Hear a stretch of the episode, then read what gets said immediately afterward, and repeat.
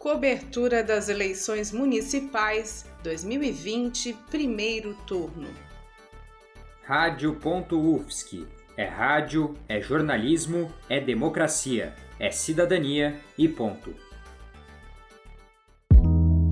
O espaço físico da Universidade Federal de Santa Catarina, a UFSC, que estava fechado desde março, vai ser aberto para as eleições municipais deste ano. São mais de 30 sessões para votação, que serão distribuídas em seis prédios da UFSC: Centro de Ciências Jurídicas, Centro Socioeconômico, Centro de Filosofia e Ciências Humanas, Centro de Desportos, Centro Tecnológico e o Colégio de Aplicação. Mais de 13 mil eleitores vão votar nessas sessões. Áureo Moraes, chefe de gabinete da reitoria da universidade, explica como foi a organização.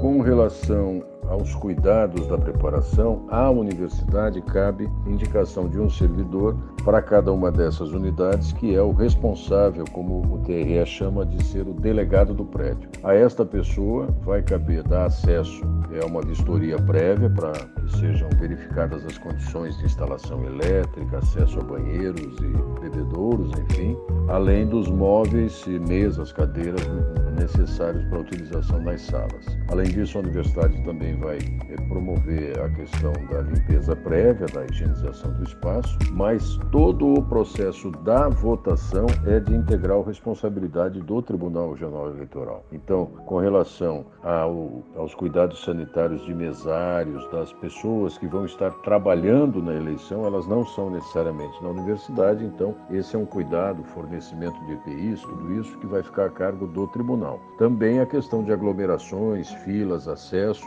tudo isso fica a cargo de quem organiza o processo, que é o Tribunal Regional Eleitoral. A universidade cede o espaço, deixa todo o espaço preparado, mas não atua diretamente na questão do controle do processo. Para garantir a segurança sanitária dos envolvidos, o Tribunal Regional Eleitoral de Santa Catarina vai fornecer materiais para proteção individual, como máscaras descartáveis e protetores faciais, face shields e álcool em gel e líquido, para a limpeza das mãos e superfícies. Entre eleitores e mesários, vai ser demarcada a distância de um metro e meio. O distanciamento também deve ser mantido entre todas as pessoas no local da votação. Cartazes em cada sessão vão indicar as medidas preventivas. Ana Clara Furtado Vidal, chefe de cartório da 13ª Zona Eleitoral de Florianópolis, reforça a importância da colaboração dos eleitores no respeito às medidas sanitárias. Também é recomendado que as pessoas se dirijam aos locais de votação somente para votar e depois retornem imediatamente às suas casas. Para mais informações sobre os locais de votação e as medidas de proteção, acesse o site www.tre-sc.jus.br. Repetindo, www.tre-sc.jus.br. Ana Júlia Gonçalves e Luísa Casari para a Rádio.UFSC na cobertura do primeiro turno das eleições 2020.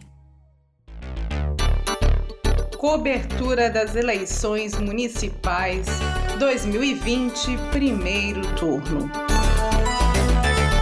Coordenação técnica de Roque Bezerra e Peter Lobo.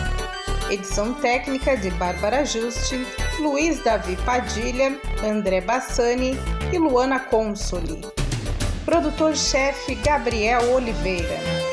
Editora-chefe Pamela Andressa, com a orientação da professora Valci Zuculoto. Rádio.UFSC. É rádio, é jornalismo, é democracia, é cidadania e ponto.